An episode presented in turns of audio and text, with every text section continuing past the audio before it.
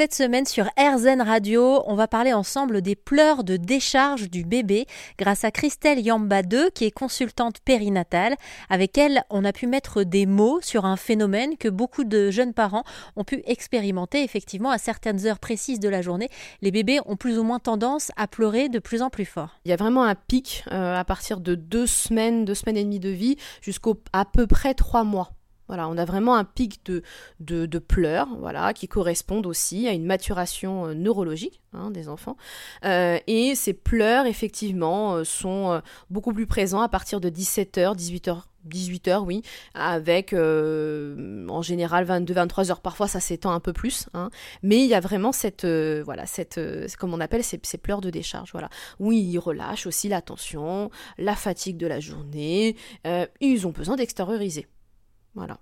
C'est des choses euh, importantes à savoir. Et ce qui est important aussi pour les parents, c'est de leur transmettre aussi, moi ce que je leur transmets aussi dans, au cours de ces séances, c'est bah, de l'information déjà, de, en tout cas si on est à deux, de, de se passer le relais. Voilà, euh, très important. Et aussi euh, d'avoir des techniques aussi d'auto-apaisement pour soi-même.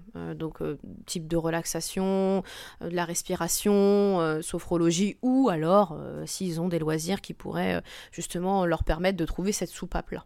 Alors je pense quand même à, toutes les futures mamans qui nous écoutent, vous êtes peut-être enceinte, tout n'est pas aussi paniquant, on parle de justement plus on anticipe, euh, plus on rencontre des gens bienveillants, mieux on va être euh, entouré. Et c'est très intéressant d'avoir des gens extérieurs à la famille euh, parce qu'on est surchargé d'informations, de la belle-mère qui veut bien faire, de la maman qui contredit la belle-mère. Et on ne sait plus où donner de la tête. Alors on est loin quand même de ce qui se disait dans les années 80, hein. un bébé de toute façon on le pose dans son couffin et il dort. Euh, sinon, c'est qu'il est capricieux. On a quand même bien évolué, ça fait plaisir. Hein. Oui, ça fait plaisir d'avoir effectivement euh, ces, discours, euh, voilà, de, avec une éducation positive.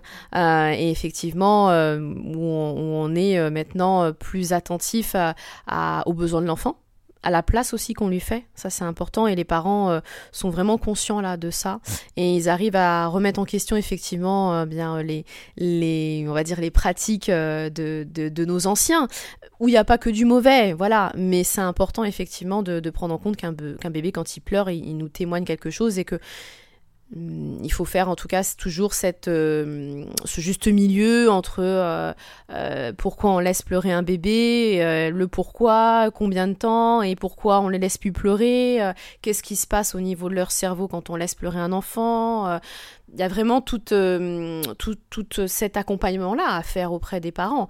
oui, quand un enfant pleure, il produit du cortisol euh, au niveau de, de, ces zones, au niveau de son cerveau. Et comment est-ce que je l'accompagne euh, par rapport à ses pleurs? Qu'est-ce qu'il est en train de me dire? Comment je, avec cet accompagnement-là que j'ai pu avoir en amont, de décoder les sons, les origines, vous voyez, c'est une complémentarité au niveau des informations. Et effectivement, comme vous le dites, tout n'est pas noir, ça c'est important de le dire aux parents, mais plus on anticipe et plus on est serein.